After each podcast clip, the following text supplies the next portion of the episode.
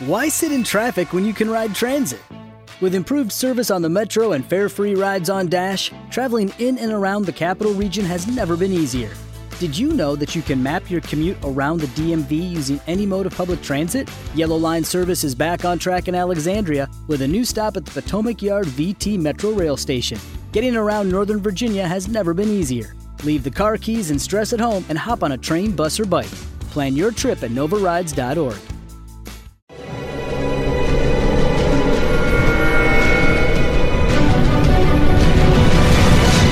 Yo documental.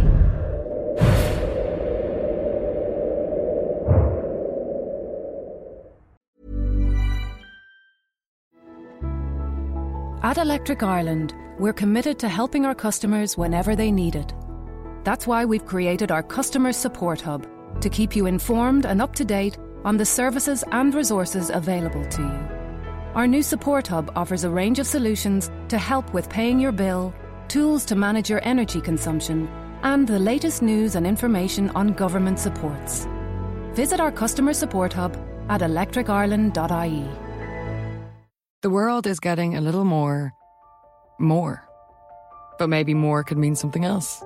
More means more proactive green energy solutions. More means more wind turbines and more recycling. More means more biodiversity and more energy storage. More means more hydrogen and more solar farms because more clean energy means more efficient living, means more thriving communities, means more energy autonomy. That's why we're more than Mona. Learn more at morethanmona.ie. Board Namona. ACAST recommends podcasts we love. I'm Sheila Shoiga, the host of Ready to Be Real, which features thought leaders like Dr. Joe Vitale and Nejwa Zabian, along with those who have extraordinary stories to tell.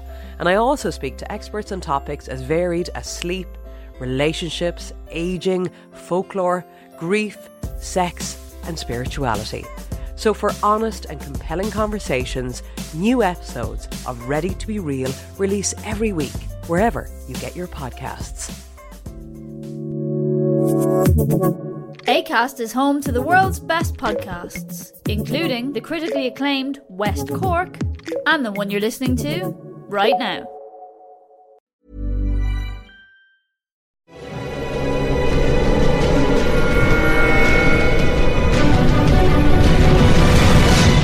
Yo documental.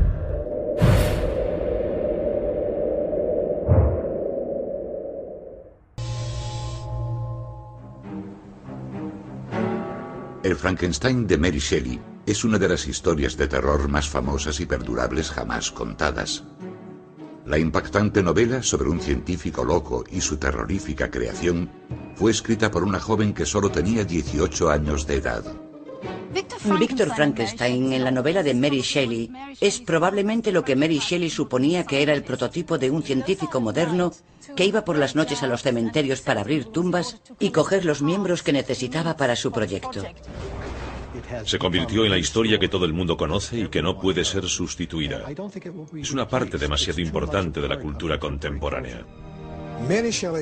El Frankenstein de Mary Shelley surgió en una época en la que las cosas estaban cambiando mucho y la gente no sabía lo que estaba pasando, pero sabía que se avecinaban grandes cambios. Frankenstein fue escrito en 1816, un momento en el que se estaban realizando impresionantes descubrimientos científicos. Se estaba desarrollando la mecanización para la industria. Se había descubierto la electricidad que se podía almacenar en enormes baterías y usar en experimentos. En el siglo XVIII se estaba ansioso por descubrir cosas nuevas relacionadas con la electricidad. Se trabajaba sobre varios de los aspectos de la investigación eléctrica. Todo surgió de ahí. Pero ¿fueron todos los nuevos descubrimientos científicos buenos para la humanidad? Ciencia y religión se enfrentaban en medio del creciente temor de que los científicos intentaban cambiar la naturaleza. La idea de que el hombre podía ser como Dios y controlar la vida mediante las nuevas tecnologías o incluso crearla era una poderosa y temible idea.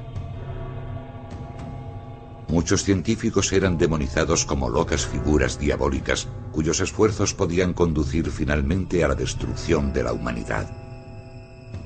En el siglo XIX todo parecía posible. La electricidad pudo realmente jugar un papel muy impactante entre el público, que solo tenía una ligera idea de lo que estaba pasando. Los colegas escritores podían estar muy seducidos y preocupados por este tema. Para una joven como Mary Shelley que maduraba en esos inquietantes tiempos, la vida estaba llena de terrores sobre lo que el futuro podía deparar. Las historias de terror como Frankenstein fueron una reacción a los repentinos avances de la ciencia y tal vez una alerta sobre los científicos que llevaban sus experimentos demasiado lejos. Casi 200 años después de que se escribiera, la imagen del monstruo de Frankenstein es todavía igual de poderosa. En las versiones cinematográficas, el creador, Víctor Frankenstein, es a menudo retratado como un científico loco en una historia definitiva de ciencia y tecnología fuera de control. El Frankenstein de Mary Shelley es una de las historias de terror más populares porque es una obra de arte atemporal. Pero ¿cómo pudo una adolescente Mary Shelley estar tan influenciada como para escribir una historia de terror tan compleja? ¿Y cuáles fueron los acontecimientos que sacaron a la luz a Víctor Frankenstein? En 1816, Mary Shelley y un grupo de grandes escritores estaban invitados en la villa Diodati de Lord Byron, en las orillas del lago Ginebra. Fue allí, en un momento de grandes cambios, cuando Shelley gestó la historia de Frankenstein. El clima de la Tierra se había sumido en un caos tras una gran erupción volcánica en Asia, vertiendo toneladas de polvo a la atmósfera. Oscureciendo el sol, ese polvo produjo un abrupto cambio climático con grandes tormentas y oscuras nubes que cubrieron el cielo durante todo el año. En la biblioteca Badley de Oxford, los manuscritos de Shelley nos aportan pruebas de la inspiración de su terrorífica historia. El verano de 1816 fue un verano extraordinario. En Inglaterra fue un año sin verano porque fue muy frío, muy lluvioso y húmedo. Mary Shelley y Percy Shelley, su hijo y Claire Claremont, llegaron a las costas del lago Ginebra a finales de mayo de 1816. Se unieron a Byron y a John William Polidori, que era el médico de Byron. Durante las tardes de junio, que fueron frías y tormentosas, Byron propuso contar historias de fantasmas. Byron contó una historia sobre vampiros. Polidori, el médico de Byron, también contó una historia de vampiros. Ambas existen todavía y ninguna de ellas es muy buena. La que resalta es la historia de Mary Shelley. En su manuscrito, Mary Shelley revela cómo le surgió la idea de Frankenstein. Describe cómo vio una imagen perturbadora al despertar de un sueño. Dijo que una noche había tenido una visión durante un sueño, que lo vio con los ojos cerrados con una clara visión mental. La estudiante de ciencias ocultas se vio arrodillada al lado de aquella creación.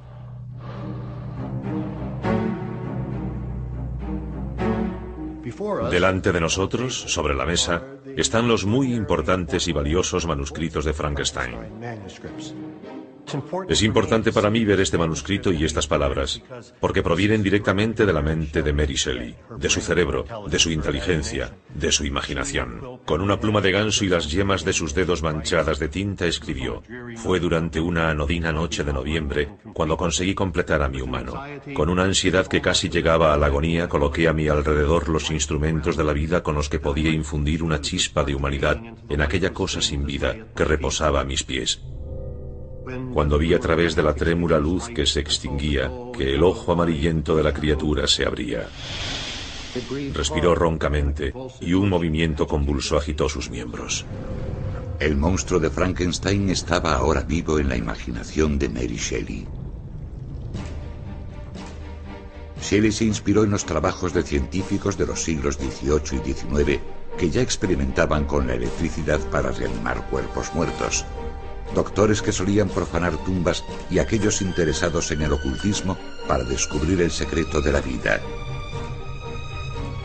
Pero ¿quiénes eran estos hombres y qué macabros y sobrecogedores caminos recorrieron en sus intentos para devolver la vida a los muertos?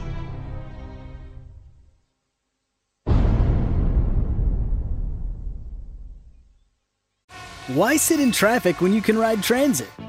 With improved service on the Metro and fare free rides on Dash, traveling in and around the capital region has never been easier. Did you know that you can map your commute around the DMV using any mode of public transit? Yellow Line service is back on track in Alexandria with a new stop at the Potomac Yard VT Metro Rail Station.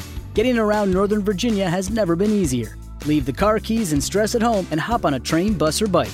Plan your trip at novarides.org.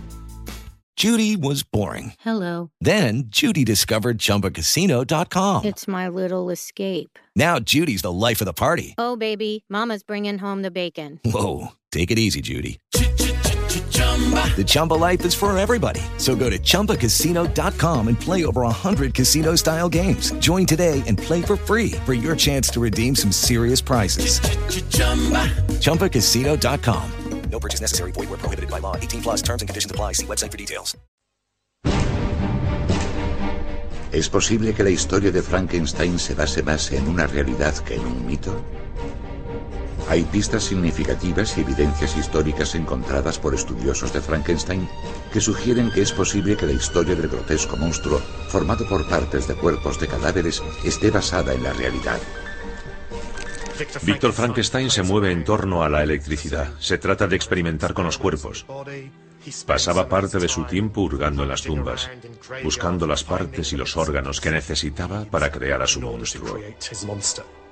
Esas son imágenes del hombre de ciencia del siglo XIX que podían atraer la atención de la audiencia de Shelley. Frankenstein es la representación literaria de la ciencia de aquel tiempo. Se supone que eso es lo que pasa cuando la ciencia se desquicia y crea monstruos terribles. Y yo creo que ha tenido, que tiene, un gran atractivo a través de los siglos. Había muchos científicos trabajando a finales del siglo XVIII y principios del XIX que realizaban actos similares a los de Frankenstein. Pero ¿quiénes eran y qué extraños experimentos desarrollaban? Hay cuatro destacados científicos que pueden haber sido la inspiración del Frankenstein de Mary Shelley. Luigi Galvani, un científico italiano fascinado con la electricidad estática y la luz. Giovanni Aldini, financiero y sobrino de Galvani, que llevó sus experimentos a un nivel sobrecogedor. Andrew Jur, un científico escocés cuyos espeluznantes experimentos conmocionaron al público de la época y Konrad Dippel, un científico alemán estrechamente relacionado con la historia de Frankenstein. Todos estos hombres desarrollaron grandes experimentos sobre criaturas o cuerpos muertos. Trabajaban con fuerzas que no entendían y trabajaban en una zona nebulosa a caballo entre la ciencia y lo sobrenatural. Era un territorio peligroso porque no tenían ni idea de a dónde les podrían conducir sus oscuros experimentos. Uno de los más famosos e influyentes de todos era Luigi Galvani. Luigi Galvani era un físico boloñés que, al igual que muchos otros hombres de ciencia en esa época, estaba fascinado por esa nueva y misteriosa fuerza llamada electricidad. Cuando Mary Shelley escribió su libro, era conocedora de su obra. En el prólogo describe una conversación con unos amigos en la que especulan que un cadáver podría ser reanimado mediante el uso del galvanismo. Aquí ante mí está la de 1831, o edición revisada de Frankenstein. Fue publicada en el Halloween de aquel año. La introducción nos cuenta muchas cosas sobre el conocimiento de Mary Shelley acerca de los experimentos científicos que tenían lugar en aquel tiempo. Aquí narra que quizás un cadáver podría ser reanimado. El galvanismo ya había dado muestras de tal posibilidad. Quizás las partes que forman una criatura podrían ser imbuidas de calor vital.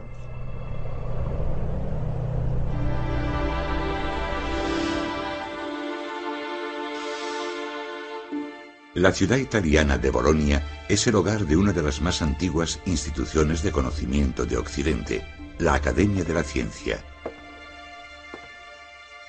Fue aquí, a finales del siglo XVIII, donde Galvani inició algunos experimentos destacados e impactantes.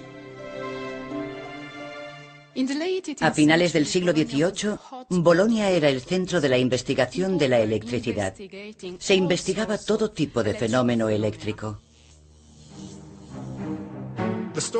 La historia cuenta que el señor Galvani se sentía un poco enfermo.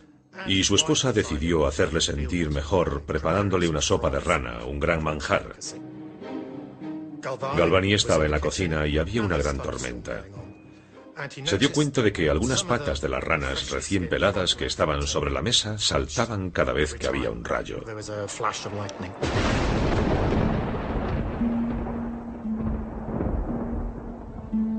Galvani y sus seguidores creían que había otro tipo de electricidad, llamada electricidad animal, diferente de la electricidad artificial, que era la producida por máquinas y aparatos eléctricos, pero que también era diferente de la electricidad natural, la generada por la luz de los rayos durante las tormentas.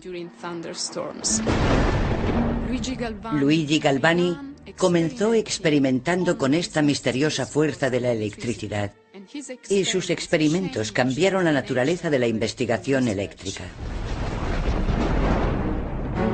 Galvani se hizo famoso por sus experimentos con ranas. Demostró sus teorías mediante la electricidad estática.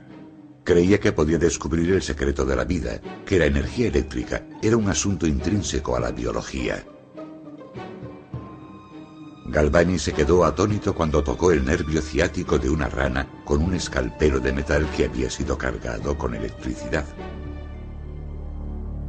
En ese histórico momento vio cómo la pata de la rana volvía a la vida.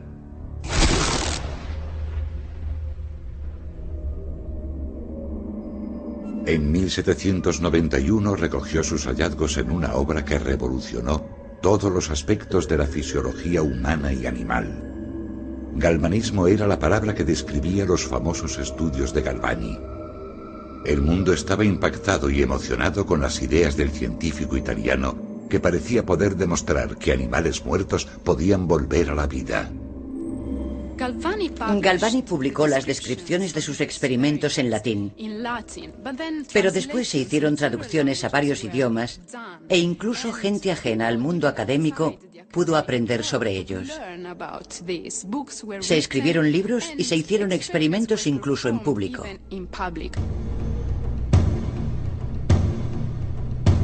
Comenzó una orgía de miembros que se sacudían por toda Europa, porque la electricidad no se aplicaba solo a las patas de las ranas, sino también a vacas desmembradas, caballos, perros y ovejas que demostraban la idea de Galvani. La gente sentía aún más curiosidad sobre el poder que movía los órganos vivos de su propio cuerpo. Por eso no pasó mucho tiempo antes de que partes humanas se unieran a partes de animales. La nueva locura por la electrificación llevó a los shocks eléctricos que se utilizaban para todo tipo de dolencias. La electricidad se puso de moda rápidamente, y no solo entre los médicos, también entre el público. Por eso aparecieron por todo Londres clínicas eléctricas. La gente acudía en masa a esos lugares para conseguir una cura o para sentirse mejor. Era algo parecido a ir al spa, se convirtió en una especie de moda. Había todo tipo de teorías o ideas sobre lo que era el galvanismo. Se tenía por un modo de curar la impotencia, por ejemplo. Era exactamente lo que se necesitaba. Una dosis sobre las partes que uno quería revitalizar y que estaban adormecidas, quizás por un excesivo mal uso. Estos son los instrumentos que uno podría encontrar sobre la mesa de un científico electricista del siglo XVIII como Galvani. La pieza más importante es esta máquina eléctrica. Está compuesta por pequeñas y significativas piezas. Una es el disco, que está hecho de cristal. La otra parte es este conductor metálico. En este caso está hecho de bronce. Un operario giraba la manivela y mientras el disco giraba estos cojinetes de cuero de aquí presionaban el disco y lo electrificaban. Las cargas que se producían sobre su superficie eran conducidas por el conductor de bronce y llegaban hasta aquí, básicamente. Damos por hecho que al menos algunos de los instrumentos que vemos aquí se utilizaban para tratar a la gente con propósitos médicos.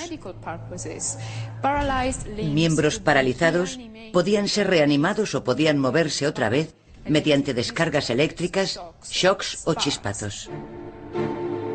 El trabajo de Galvani con la electricidad llegó a estar íntimamente relacionado con la fuerza de la vida y el concepto de que la inmortalidad se podría alcanzar a través del uso de las fuerzas eléctricas. Era una idea impresionante que llevó a otros científicos a realizar demostraciones terroríficas en público. No hay duda de que Galvani y su trabajo influyeron poderosamente a Mary Shelley cuando escribió Frankenstein. Pero hay otro hombre que mostró las ideas de Galvani en el escenario público con unas consecuencias rutilantes. Fue el sobrino de Galvani, Giovanni Aldini. Aunque no era tan famoso como su tío, Aldini tenía quizás más similitudes con el Frankenstein de ficción. El papel de Aldini en nuestra historia es realmente fundamental porque fue el hombre que convirtió el galvanismo en una moda, en un motivo de conversación, de discusión entre gente del mundo de la literatura como Byron, Shelley, Mary Shelley, y entre la gente común, que no estaba menos interesada en el problema entre la conexión entre la vida la muerte y la electricidad. Aldini viajó por toda Europa publicitando la electrificación sobre los cuerpos de humanos y animales. Sus representaciones eran grandes espectáculos teatrales. El más famoso tuvo lugar en el Real Colegio de Cirujanos de Londres en 1803 sobre un ahorcado llamado George Foster. Aldini era sobrino de Galvani. Llegó a Londres a principios del siglo XIX, en 1802 o 1803, para desarrollar un experimento sobre un criminal condenado llamado George Foster. Pero esto no era nada nuevo para Aldini. Aldini había hecho esto antes en Bolonia, mucho antes de haber llegado a Londres. Solía hurgar bajo las horcas y cadalsos buscando cuerpos con los que experimentar. Aldini acoplaba un par de polos conductores a una batería y tocaba con esos polos distintas partes del cuerpo humano. Los resultados eran dramáticos. Cuando aplicó los electrodos a la boca y la oreja de Foster, su mandíbula comenzó a moverse y los músculos implicados comenzaron a deformarse horriblemente. Cuando uno de los polos tocó el recto, todo el cuerpo se convulsionó. Según las noticias de los periódicos de la época, algunos espectadores creían realmente que el cuerpo iba a revivir y estaban en consecuencia aterrorizados. Las demostraciones que llevaron a cabo Galvani y Aldini fueron impactantes y reveladoras para el público de los siglos XVIII y XIX. Pero hubo otras demostraciones aún más sanguinarias y terroríficas, tan repulsivas que los espectadores no podían permanecer en el salón. Estas son historias de terror y todas ellas fueron reales.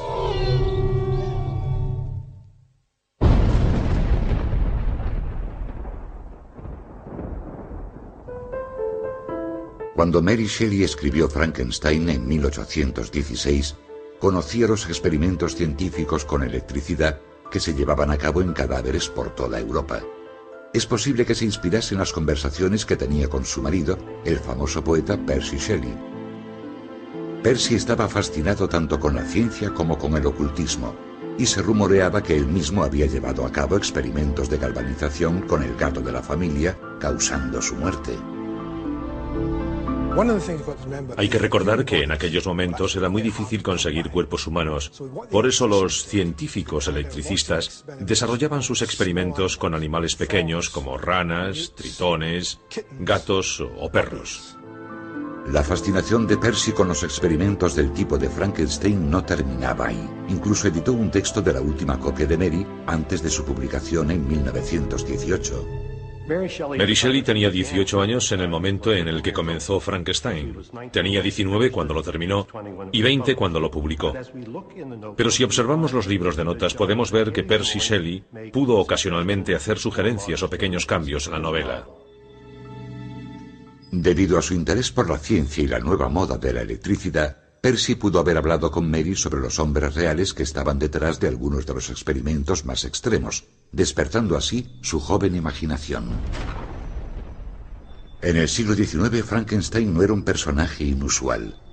Podía existir la posibilidad de encontrar hombres que estuviesen haciendo en la vida real lo que Frankenstein hacía en la novela. Los únicos cadáveres que se podían conseguir legalmente en Inglaterra en el siglo XIX eran los de criminales ejecutados. Y ni siquiera a principios del siglo XIX había en Inglaterra la suficiente cantidad de cadáveres ejecutados para satisfacer la necesidad de cadáveres con los que experimentar. Los anatomistas, literalmente, salían por la noche por sus puertas traseras y oscuros individuos estaban allí para venderles cadáveres. Los científicos empleaban métodos oscuros para obtener cuerpos, y sus experimentos no siempre eran legales. Era un negocio oscuro y sombrío ser científico a principios del siglo XIX. Había una gran escasez de cuerpos en Glasgow. Así que lo que hicieron fue un trato con gente de Dublín. Y muchos cadáveres irlandeses fueron metidos en sacos, subidos a un barco y llevados hasta Glasgow. Pero cuando llegaron a Glasgow, el capitán del barco rechazó pagar las tasas portuarias y los cuerpos sencillamente fueron arrojados del barco y abandonados en el muelle. Los Sherry pudieron haber conocido hombres que desarrollaban los mismos oscuros experimentos que Víctor Frankenstein. Hoy, Frankenstein parece una fantasía gótica de terror. Pero no era una fantasía en 1818 cuando se publicó el libro de Mary. Sorprendentemente, aquel mismo año, un científico escocés en Glasgow experimentó con cadáveres a ese mismo nivel. Se llamaba Andrew Yule y desarrolló sus propios experimentos sobre la galvanización. Andrew Yule era una figura interesante. Era químico, industrial, filósofo y físico.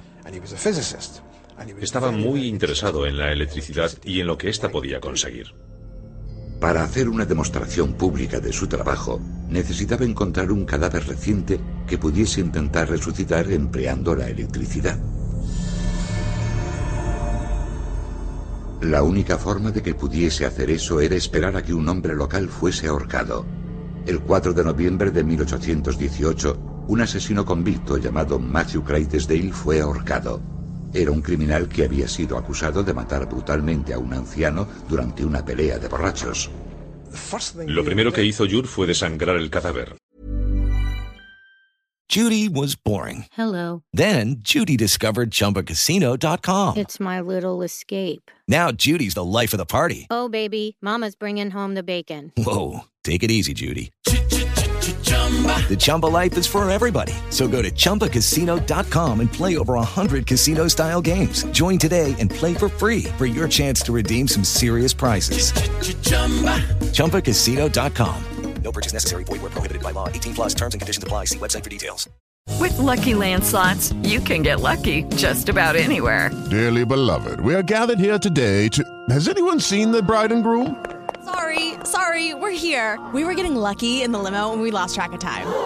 No, Lucky Land Casino, with cash prizes that add up quicker than a guest registry. In that case, I pronounce you lucky. Play for free at LuckyLandSlots.com. Daily bonuses are waiting. No purchase necessary. Void where prohibited by law. 18 plus. Terms and conditions apply. See website for details. ACAST recommends podcasts we love. I'm Sheila Shoiga, the host of Ready to Be Real, which features thought leaders like Dr. Joe Vitale and Nejwa Zabian, along with those who have extraordinary stories to tell. And I also speak to experts on topics as varied as sleep, relationships, aging, folklore, grief, sex, and spirituality.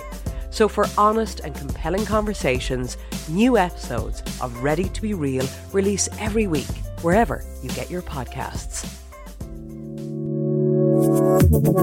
ACAST is home to the world's best podcasts, including the critically acclaimed West Cork and the one you're listening to right now. Porque si hubiese revivido el cadáver, podía haber sido acusado de desacato a la justicia. Porque el tribunal había condenado a Clydesdale a morir. Ante un nutrido grupo de observadores, se embarcó en uno de los experimentos más excéntricos que ningún científico estaba llevando a cabo en ese campo. Hizo pequeñas incisiones en puntos estratégicos sobre el cuerpo del hombre.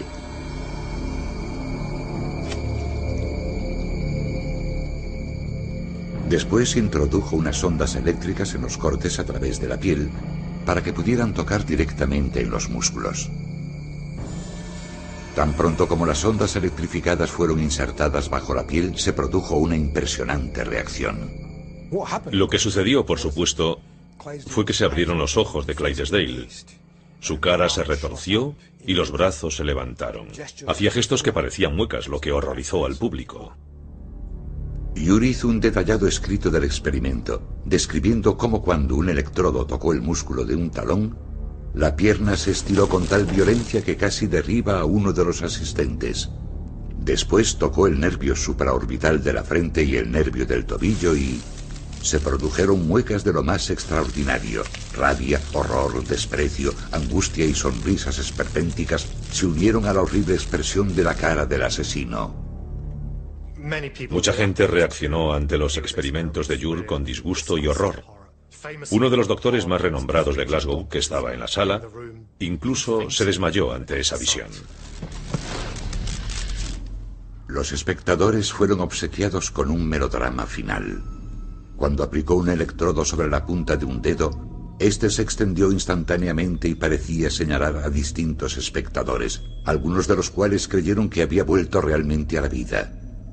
Yure escribió que creía haber estado muy cerca de devolver la vida a aquel hombre. El cuello del hombre se había roto por la caída desde la horca, pero Yur dijo que si la espina dorsal no se hubiera dañado por el camino, el hombre podía haber regresado de la muerte. Una de las cosas que quería averiguar Yur era descubrir cómo reaccionarían en el tórax, el corazón y los pulmones por la aplicación de la electricidad. Tuvo éxito al conseguir que los pulmones subiesen y bajasen. El pecho comenzó a moverse y esto se consideró un importante avance porque elevó las posibilidades de devolverle la vida a alguien. Una de las razones por las que el experimento de Jur fue tan significativo es que ocurrió cuando la revolución industrial estaba dando sus primeros pasos.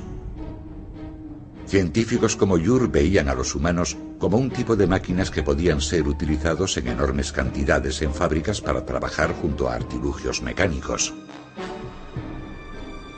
Un hombre es una combinación de músculos y huesos que podían ser utilizados para trabajar utilizando la fuerza vital. Él creía que la fuerza de la vida era la electricidad. En algún sentido, lo que intentaba Jur era utilizar la electricidad para convertir un cuerpo en un muñeco. Jur cantaba las alabanzas de la industrialización, celebraba la llegada de las máquinas y celebraba el hecho de que los cuerpos humanos en este sistema fuesen simplemente autómatas. El monstruo de Frankenstein es revivido como un autómata que es impulsado mediante la electricidad de la misma forma. Los experimentos de Jur suenan grandiosos si uno es un político radical. Demuestran que el cuerpo funciona con electricidad y por lo tanto no hay ninguna necesidad de alma. Y si no hay alma, no necesitamos a Dios. Se les considera destructores del sistema social. En la historia de Mary Shelley, el monstruo creado por Frankenstein pierde el control y mata a todo aquel que Víctor Frankenstein ama. Es un poderoso paralelismo con los miedos que la gente tenía en aquel tiempo sobre los experimentos de Andrew Jure. Algunos estaban atónitos y otros estaban emocionados con los experimentos y las ideas de a dónde podrían dirigir finalmente a la humanidad. Las ideas que estaban detrás de la ciencia real estaban en la mente de Shelley cuando escribió Frankenstein. Pero hay un científico alemán que muchos creen que es la inspiración real detrás del personaje. Su nombre es Konrad Dippel y nació en el verdadero castillo de Frankenstein.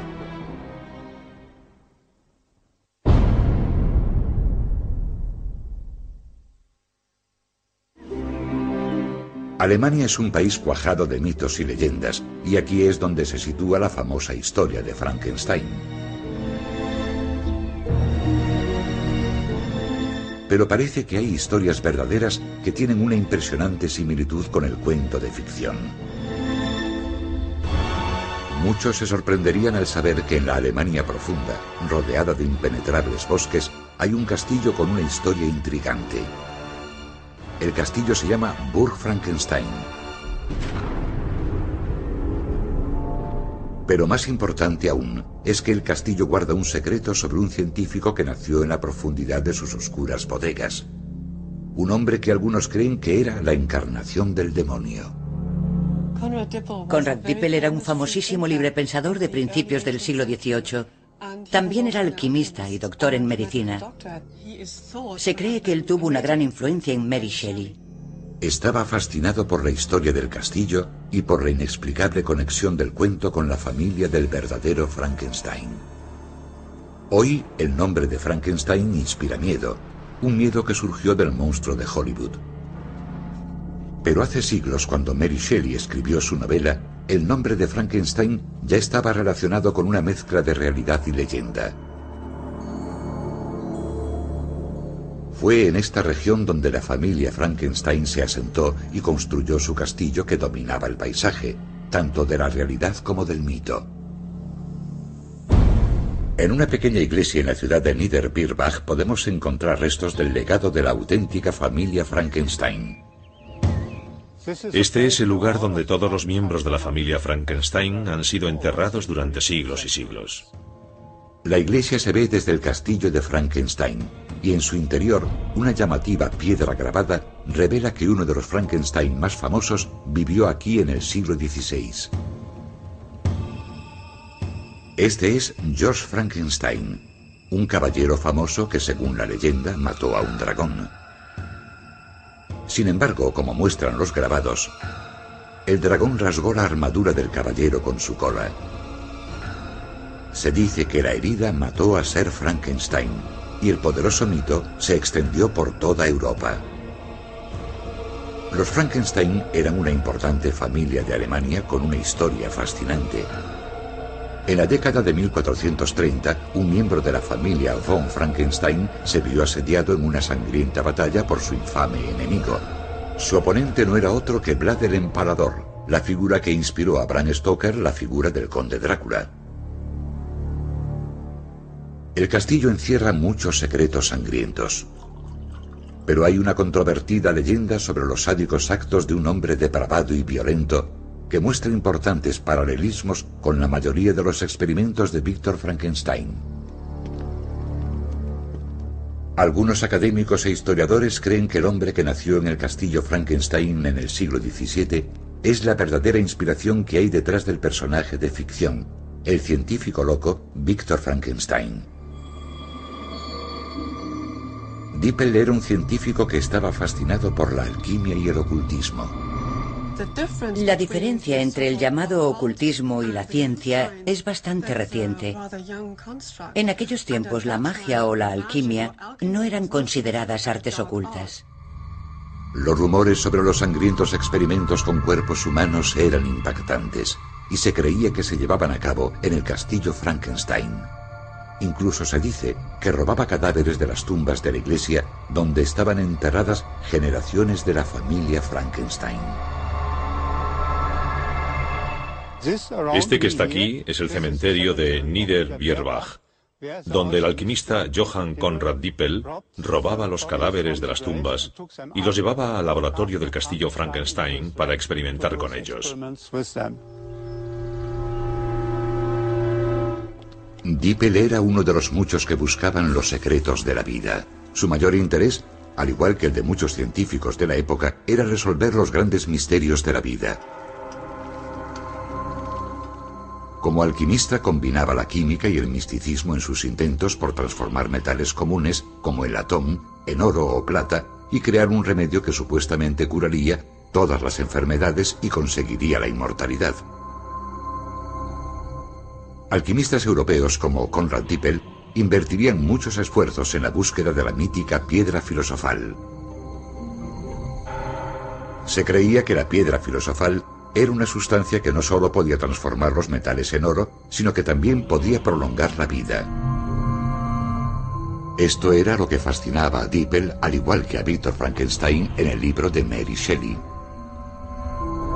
Dippel perseguía dos propósitos con su alquimia. Primero, intentaba producir oro. Y segundo, buscaba un conocimiento mayor. Era solo una forma de contemplar a Dios a través de la naturaleza. Al igual que Víctor Frankenstein, Conrad Dippel se ganó reputación de científico peligroso que desarrollaba experimentos peligrosos sobre cadáveres humanos y que inventó un elixir de la vida. Pero, ¿fue él realmente la inspiración del personaje de Víctor Frankenstein?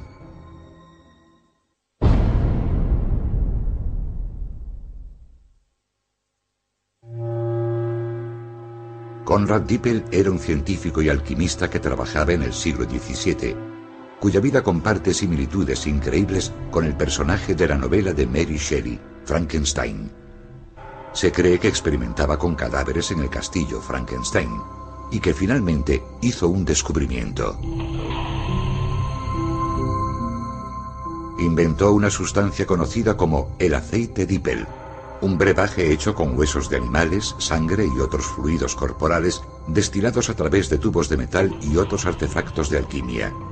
El uso del aceite de Dippel estuvo muy extendido hasta el siglo XIX como elixir de la vida. Desgraciadamente, no prolongaba la vida, pero actuaba como un poderoso estimulante muscular. El mito de Dippel es que cogía partes del cuerpo humano y llevaba a cabo despreciables experimentos con ellos para conseguir crear vida aunque algunos creen que sencillamente intentaba acercarse a Dios a través de su forma de entender la auténtica naturaleza de la vida. Se han dicho muchas cosas sobre Dippel que no son verdad. No era un diablo o una persona misteriosa, sino alguien muy inteligente, un hombre de pensamiento lógico. Comenzó su carrera como sacerdote y se sabe que vivió una vida casta y que murió virgen. Algunos académicos creen que Dippel fue víctima de rumores malintencionados de otros sacerdotes que intentaban arruinar su reputación. La historia siempre se escribe desde cierta perspectiva, desde la perspectiva de los que están en el poder. En aquel momento eran el clero y la academia.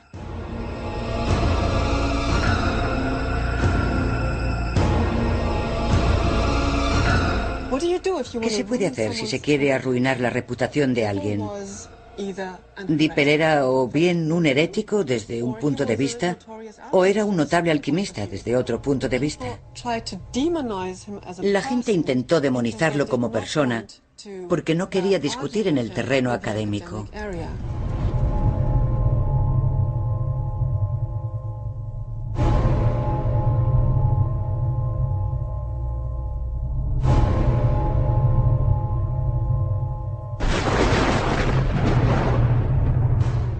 Cualquiera que sea la verdad que hay detrás de la historia de Dippel, será recordado en la historia como un científico y alquimista que intentó descubrir los secretos de la vida.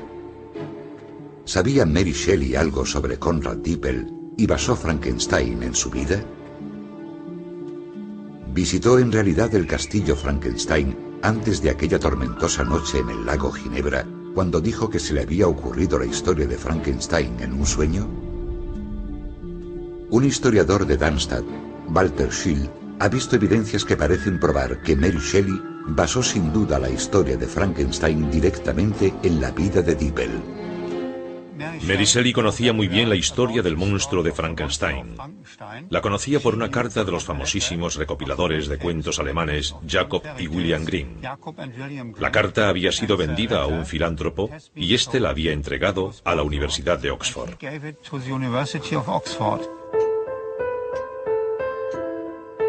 Según Walter Schill, esta carta fue escrita por Jacob Grimm, uno de los hermanos Grimm, famosos por sus recopilaciones de cuentos populares.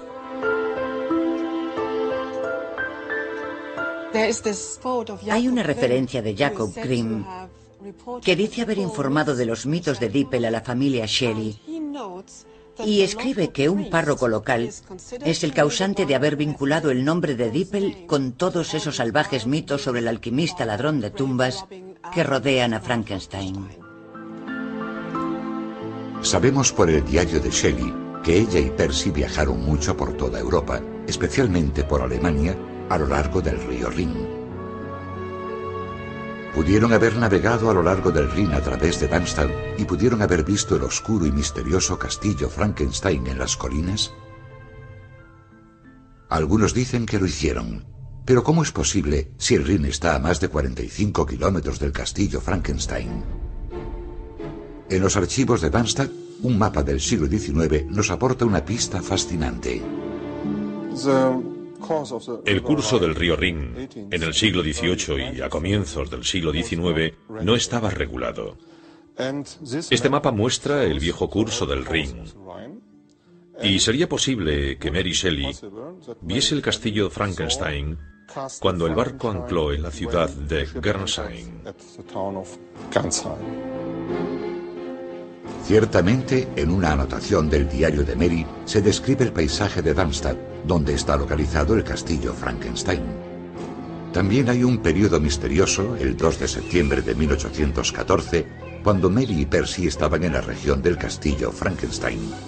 ¿Pasaron la tarde explorando los frondosos bosques y las torres? ¿El lugar impactó a la joven Mary Shelley? Ahora estamos viendo el diario de Mary Shelley de agosto y septiembre de 1814. Escribe algo tan interesante como esto.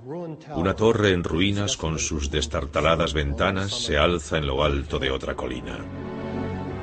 Lo más que podemos decir es que es posible que los Shelley lo visitasen durante aquel periodo de tres horas o al menos se acercasen a ver desde la distancia el castillo Frankenstein. La novela Frankenstein se sitúa en la ciudad bávara de Ingolstadt, un lugar donde científicos reales combinaban el ocultismo y la ciencia para explorar áreas ocultas de la vida. Estamos en las salas de la primera universidad del Estado bávaro que se fundó en 1472. En esta sala, en la novela de Mary Shelley, Frankenstein comenzó sus estudios aquí en Ingolstadt. Estudió la vida humana y sin duda, aquí en esta habitación, fue capaz de devolver a la vida un cuerpo muerto. Diseccionando el cuerpo, los científicos y anatomistas más importantes buscaban la fuente de la vida e intentaban descubrir el alma. Las preguntas que intentaban responder son preguntas que todavía mueven a los científicos actuales. ¿Qué es la vida? ¿Puede crearla el hombre o podemos crear humanos inmortales? Yo creo que el personaje de Frankenstein es muy importante, especialmente para la sociedad actual, si nos fijamos en aspectos como los de ingeniería genética, experimentos con células embrionarias y la clonación. Pero debemos ser cautos sobre las posibles consecuencias y prudentes a la hora de hacer algo que ponga en riesgo el desarrollo de la humanidad. Está claro que Mary Shelley retrataba en su obra a científicos que estaban cruzando las fronteras de la ciencia. Yo creo que Frankenstein todavía intriga porque aún nos preguntamos, nos hacemos preguntas sobre cosas como ¿qué puede hacer la ciencia? ¿Qué no puede hacer? ¿Qué queremos que haga la ciencia? ¿Qué tememos de los logros de la ciencia? Pero ¿eran estos científicos unos dementes enloquecidos por el poder o cambiaron el mundo estos Frankenstein de verdad? ¿A dónde condujeron sus experimentos con la electricidad y los cadáveres? ¿Qué debemos a aquellos que los hicieron? Hay una trayectoria directa entre la maquinaria electrónica moderna y aquellas máquinas con las que Galvani y Aldini experimentaban a principios del siglo XIX. Las artes oscuras que Víctor Frankenstein practicaba a finales del siglo XVIII y principios del XIX produjeron dos grandes innovaciones. Una fue la terapia de descargas eléctricas en el cerebro que consistía en aplicar electrodos a ambos lados de la cabeza de un sujeto para mejorarle la depresión. La otra es el desfibrilador, que consiste en aplicar electrodos en ambos lados del pecho para conseguir que el corazón y los pulmones funcionen de nuevo. Cuando científicos como Galvani, Aldini y electrificaban animales y cuerpos humanos, no tenían ni idea de las fuerzas con las que realmente estaban jugando.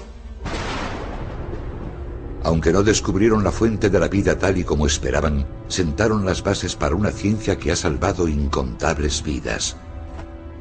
Aún así, Frankenstein nos alerta de los peligros de jugar con la naturaleza.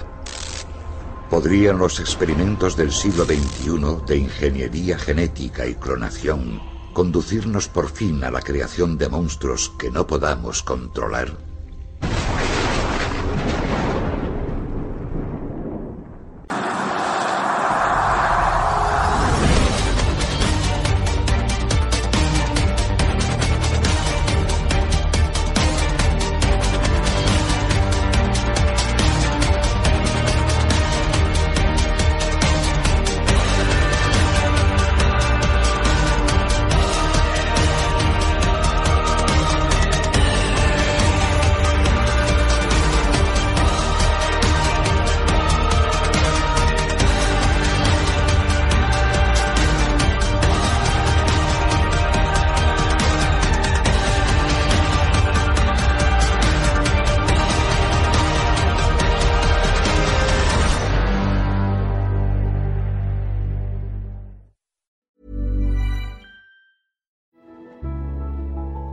Electric Ireland, we're committed to helping our customers whenever they need it.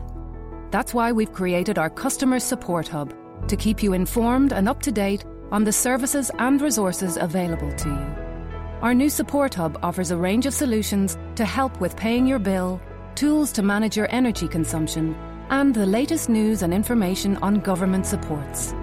Visit our Customer Support Hub at electricireland.ie. The world is getting a little more. More. But maybe more could mean something else. More means more proactive green energy solutions. More means more wind turbines and more recycling. More means more biodiversity and more energy storage. More means more hydrogen and more solar farms because more clean energy means more efficient living, means more thriving communities, means more energy autonomy. That's why we're more than Mona. Learn more at morethanmona.ie. Board Namona.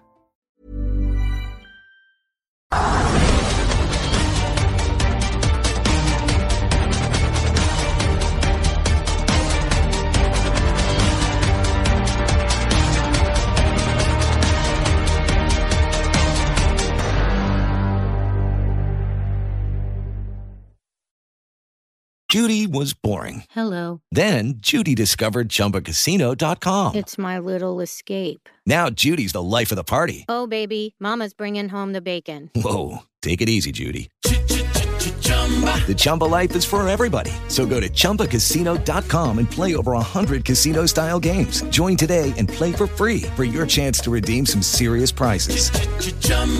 ChumbaCasino.com. No purchase necessary. Void where prohibited by law. 18 plus terms and conditions apply. See website for details.